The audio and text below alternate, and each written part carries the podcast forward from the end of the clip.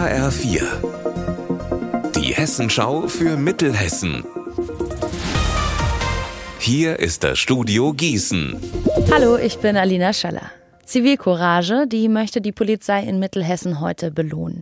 Sie ehrt heute Nachmittag Menschen aus der Region, die im vergangenen Jahr Straftaten aufgeklärt oder Leben gerettet haben. HR4-Reporter Marc Klug, wer wird denn da zum Beispiel geehrt? Ein 70-jähriger Mann aus Biedenkopf, der einen 87-jährigen rechtzeitig vor einem herannahenden Zug von den Gleisen gezogen hat. Oder ein Motorradfahrer aus Gießen, der im Juni gesehen hat, wie ein betrunkener Autofahrer einen Menschen totfährt.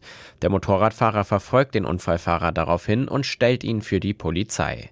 Geehrt werden auch vier weitere Menschen, die Betrugsmaschen wie Enkeltrick oder Schockanruf vereitelt haben. In Lolla im Kreis Gießen ist in der Nacht ein LKW durch eine Bahnunterführung an der Bahnhofstraße gefahren. Pech dabei, der LKW-Anhänger war zu hoch und ist an der Brücke hängen geblieben. Die Brücke ist beschädigt und der LKW musste aufwendig geborgen werden. Der Schaden liegt im fünfstelligen Bereich. Der Fahrer hat sich leicht verletzt. Ein Trainingslager im Ausland können sich meist nur die Profis in der Bundesliga leisten.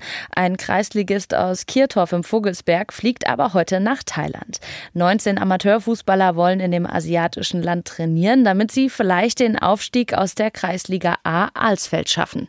Ein Ex-Kirtorfer, der vor Jahren ausgewandert ist, hat die FSG Kirtorf eingeladen. Dominik Laudon, Spieler und stellvertretender Abteilungsleiter, sagt, es wird aber nicht nur trainiert. Ja, also wir haben ein Testspiel vereinbart gegen eine Mannschaft ja mit englischen Auswanderern, die in Thailand leben, aber dort auch regelmäßig zusammen trainieren und solche Spiele veranstalten. Darüber hinaus sind dann noch die eine oder andere Trainingseinheit und Laufeinheit geplant, aber selbstverständlich, wenn man dann mal in die Gelegenheit kommt, nach Thailand zu reisen, ähm, werden wir da nicht zweimal am Tag trainieren, sondern sondern wollen noch einiges von Land und Leute sehen. Unser Wetter in Mittelhessen. Bedeckt und ziemlich trüb. Das sind die Aussichten für heute in Mittelhessen. Dazu haben wir in Linden minus 1 Grad und in Wetzlar, da sind es um die 0 Grad.